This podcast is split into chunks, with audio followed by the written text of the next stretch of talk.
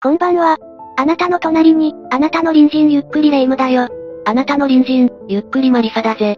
ねえねえマリサ。山登りに行こうって、前言ってたの覚えてる？あ、ああ、覚えてるぜ。そんな話してたな。行ってこないから、すっかり忘れてたぜ。私ね、富士山に登りたいの。3月なんかどうかしら。予定開けといてね。随分強引だな。また何かに影響されたのか？この間、いい映画を見たの。アイガー北壁って映画よ。男たちの熱い思いが、ビシビシ伝わって感動したわ。いや、その映画見て山に行きたいって、なかなかの強者だな。山の怖さを知るには十分な映画だと思うぜ。あれを見てから、いても立ってもいられないの。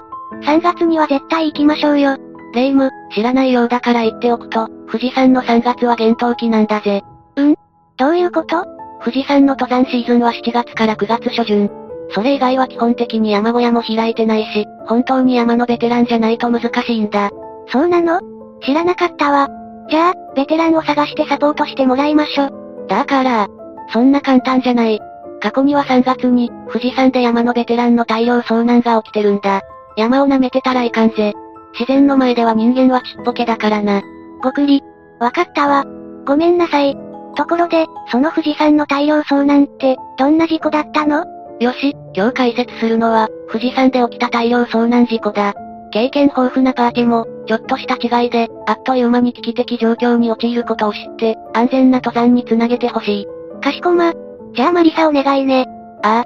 じゃあ解説を始めるぜ。みんなも、ゆっくりしていってね。1972年3月に富士山で起きた大量遭難。3月19日から20日に襲来した、低気圧による悪天候で、多くの人命が失われた。3月19日、この日富士山には、7つのグループと4人の単独校舎、合わせて55人の登山者がいた。多いのか少ないのか、私にはわからないんだけど、マリサがさっきも言ってたけど、3月は富士山は、冬山になるんでしょ？ベテランクラスの人が、そんなに集まるものなのかしら？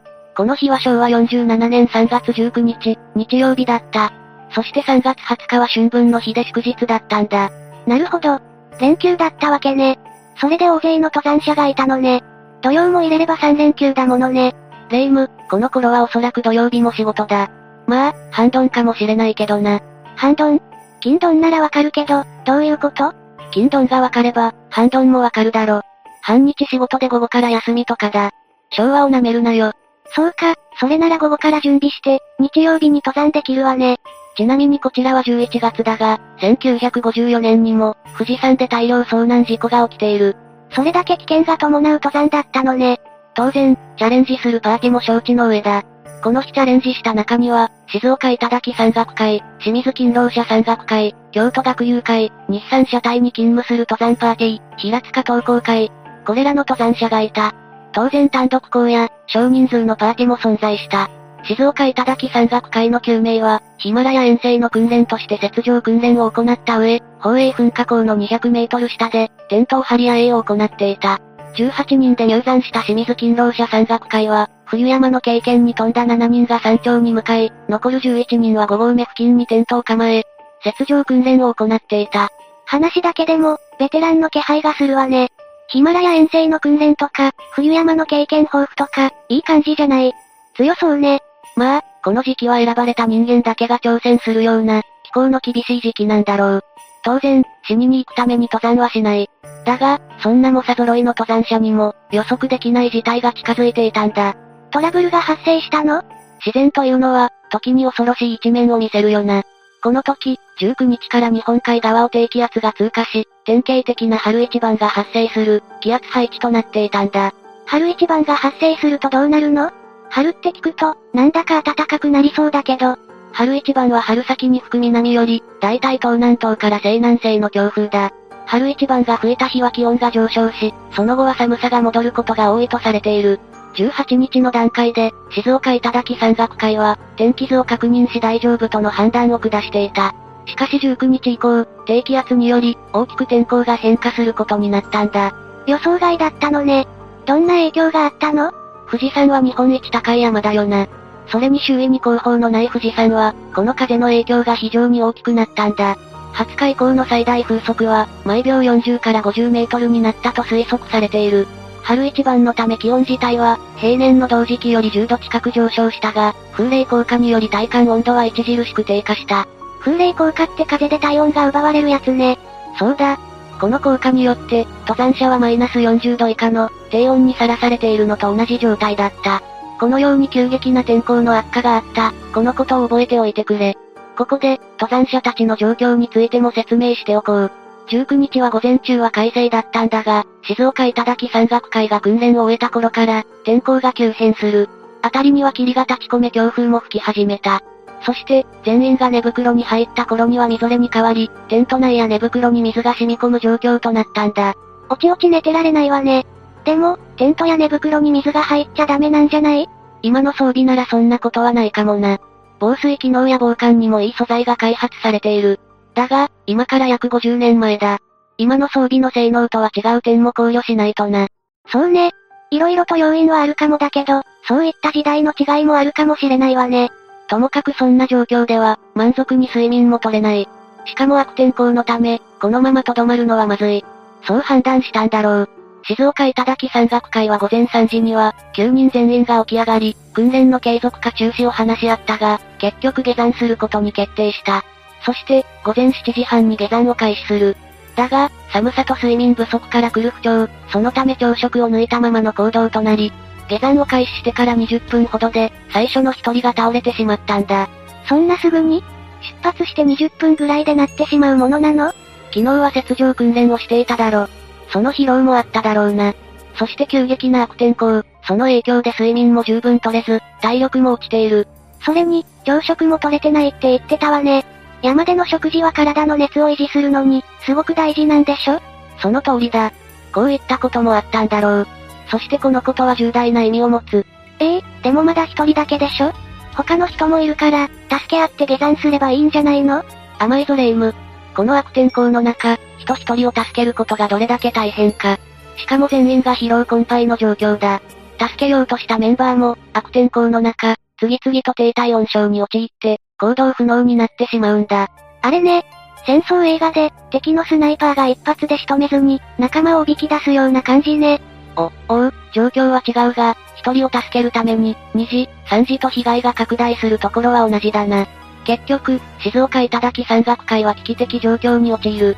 やむを得ず、体力の残っていた二人が、なんとか下山を試みるんだ。そして、なんとか下山に成功し、救助を要請することができた。よかったわ。二人は助かったのね。でも、その間も他の人たちは、雪の中に残されていたってことよね。ここで別のパーティの状況も見てみよう。5合目付近で野営していた、清水勤労者山岳会の11人も、当然悪天候に飲み込まれていた。自然は容赦ないものね。彼らのテントもみぞれ混じりの吹雪により、埋まっていってしまう。みぞれ混じりって、すごく寒かったんじゃないの？さっきの静岡頂山岳会は、低体温症になっちゃったんでしょ？春一番の吹きやすい気候は、気温が上昇しやすいんだ。風は凄まじいが、気温は平年より10度ほど高かったそうだ。それに低体温症は寒いから起きるんじゃない。体が生産する熱を、体温が奪われる速度が、上回ることで陥るんだ。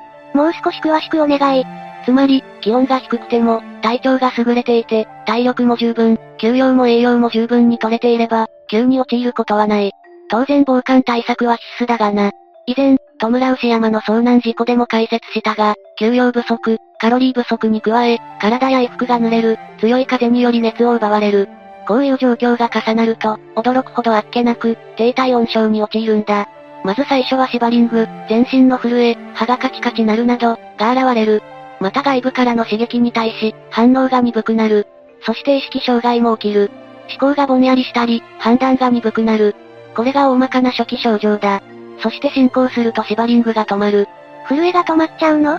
シバリングというのは、体温が下がった時に、筋肉を動かすことで熱を発生させて、体温を保とうとする生理現象なんだ。つまり体が、必死に熱を作ろうとしているサインだ。それが止まるということは、つまり体の防衛機能を超えた、体温の低下が起きているってことだ。それって、シバリングが止まると、動作がますます鈍くなり、昏睡状態に陥る。そして心拍や呼吸が遅く弱くなり、最終的には心臓が停止する。低体温症で亡くなってしまうのね。そうだ。低体温症の恐ろしさについては、様々な情報がネットにもある。ぜひ知っておいてほしいな。ここで、清水勤労者山岳会の状況に戻ろう。テントが埋まり、除雪も間に合わなくなったため、彼らは避難を試み山小屋へと向かうんだ。山小屋があったのね。じゃあ、そこに避難すれば大丈夫ね。なんとか山小屋に避難することができたものの、小屋にも雪が吹き込んでくる。状況としては依然厳しいままだった。そして燃料も残り少なくなってきていた。このままでは全滅の恐れもある、そう判断して、彼らはこれからの行動を相談する。そして、吹雪の弱まった頃合いを見て、山小屋にいた三島市の単独校の男性一人と、12人で下山をすることに決めたんだ。このままとどまっても、自利品だと考えたのね。清水勤労者山岳会と単独校の1名、合わせて12名のパーティは、吹雪の状況を見極め、下山を開始する。しかし、下山を開始してから1時間半ほどで、1人が低体温症で倒れてしまう。まずい、まずいわよ。なんとか助かって。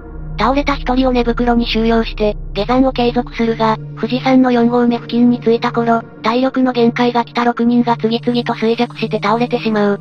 そして、そのまま昏睡状態となってしまうんだ。ああ、神様、なんとかならないの。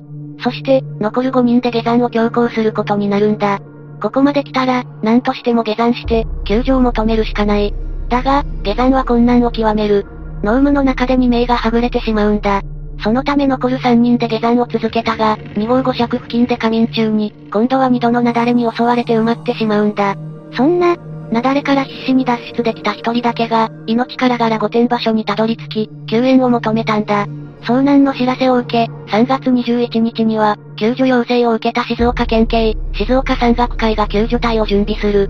その他、静岡頂山岳会、清水勤労者山岳会、御殿場消防署や市役所が加わり、150人の救助隊が編成された。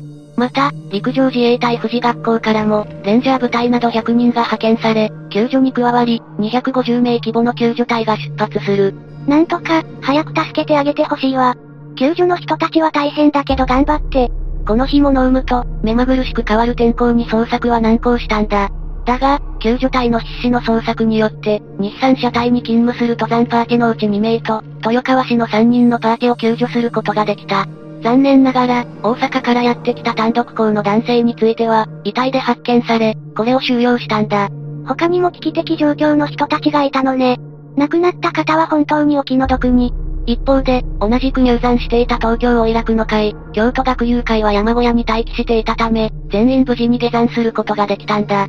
それに、清水勤労者山岳会のうち、山頂に向かった7人も、2号5尺の山小屋から下山するところが確認され、19日から20日にかけては、8号目の山小屋に待機していたことが明らかになったんだ。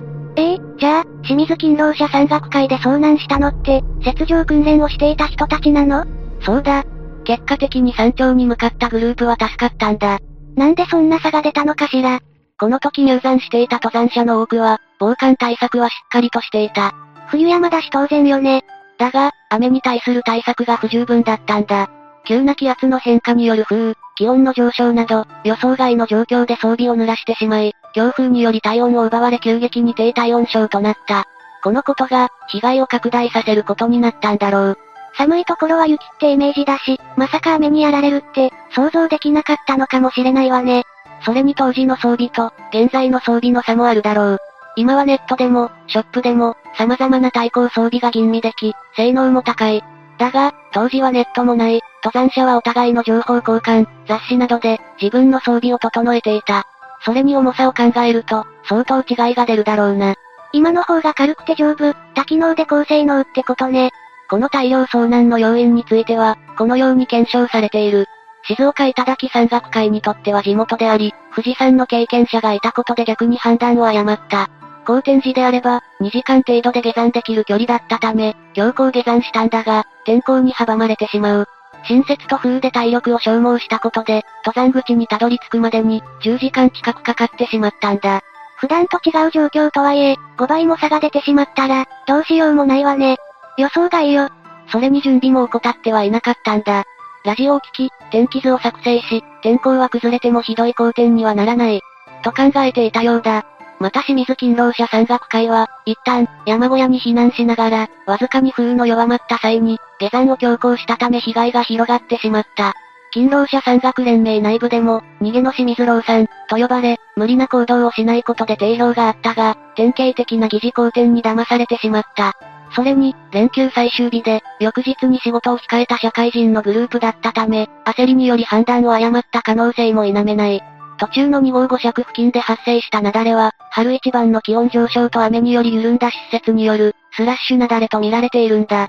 ふもとに近いところで発生した雪崩は異例なんだが、1954年の富士山大量遭難では、7号目で発生した雪崩が2号5尺まで達している。決して前例のない災害ではなかったんだ。そしてこの時も15人という、大勢の被害が発生している。最初にマリサが言っていた、過去の大量遭難ね。またこの時、助かったグループについても見てみよう。彼らはいずれも強行下山せず、待機したことで難を逃れているんだ。京都学友会は20日朝6時に、7号目から下山を開始し、1時間15分で一気に2号発着まで降りたんだ。だが、天候の悪化により足止めされてしまう。この時、1日ぐらい会社を休んだっていいと、テントを張り待機していたことで助かった。豊川市から来ていた3人は、新2号目にテントを張ったものの、冬山の経験が浅かったため、非常に困った。経験ゼロじゃないにしても、経験が浅いって、結構やばいチャレンジャーね。でも助かったの？ああ、降格効果経験がないことがいい方に転んだ。彼らは、悪天候への対処法を知らなかったため、身動きが取れずずっと待機していた。そしてこれが幸いして難を逃れたんだ。ビギナーズラックに近いわね。それだけじゃない。食料、燃料とも、豊富に持っていたため、下山を強行する必要もなかったんだ。自分たちの冬山の経験が少ないことを、よく理解していたんだろう。準備をしっかりして、予備も持っていたんだろうな。彼らは、ラジオは天気予報しか聞いておらず、大量遭難が発生していたことも、自分たちが捜索されていたことも知らなかった。下山してびっくりしたでしょうね。まさか休止に一生を得たなんて。この遭難事故では、最終的に、多数の犠牲者を出した2つのグループの他に、日産車体に勤務する登山パーティー、4人中1人が死亡し、1人が行方不明となっている。他にも、平塚東工会の一人が行方不明、大阪の単独校の一人が死亡、横浜市の単独校の一人が行方不明、身元不明の単独校舎一人の遺体が発見された。最終的に、計18人の遺体が収容、残る6人が行方不明とされたんだ。行方不明ってどうなったの？雪崩によるものだと思われるんだ。遺体が発見されなかった6人は雪崩によって、埋没したと推測されている。行方不明者を入れると、24名の命がなくなったのね。今回の遭難事故でも低体温症について、その恐ろしさを知ってもらえたと思う。人間は大自然の力の前には無力だ。どれだけ準備していても、ちょっとしたことで、簡単に命を落としてしまう。そうね。私も肝に銘じるわ。レイム、富士山は夏になったら行ってみような。それまでは、近くの山でハイキングから慣れてみようぜ。そうね。仕方ないわね。マリサと絶壁でお互いの名前を呼び合ったり、寝るなぁ、死ぬぞー、ってやりたかったんだけど、映画に憧れすぎだ。それに俺を巻き込むな。どうしてもやりたいなら、いつもやってるみたいに、近くの公園のジャングルジムで付き合ってやるよ。何事も訓練が大切だもんね。今日もマリサーって叫ぶわ。やれやれ、付き合うのも大変だぜ。明らかに隣近所からは、変な生き物認定されてるな。大丈夫。近所の人には、いつもごっこ遊びだって説明してるから。やめてくれ。余計恥ずかしいわ。通りでこの頃、隣のばあちゃんが、気の毒そうな顔でこっち見てんのかよ。平気よ。こっちがヤバい人認定されてれば、厚かましい近所の人は寄ってこないわ。そんなこと考えてたのか。レイム、恐ろしい子。いろんな意味でな。まあともかく、普段から様々なことに気をつけて、危険に近づかないことも大切だ。日常の中にも、危ないことはいっぱいあるものね。そうだな。視聴者のみんなの隣にも、危険が潜んでいるかもしれない。自然の力に人間は抗うことはできないしな。そうね。今回の解説でよくわかったわ。じゃあ、次回までのお別れだ。それまでみんなが、無事に過ごしていることを祈ってるぜ。それじゃ、次回も私たちの隣人として、ゆっくりしていってね。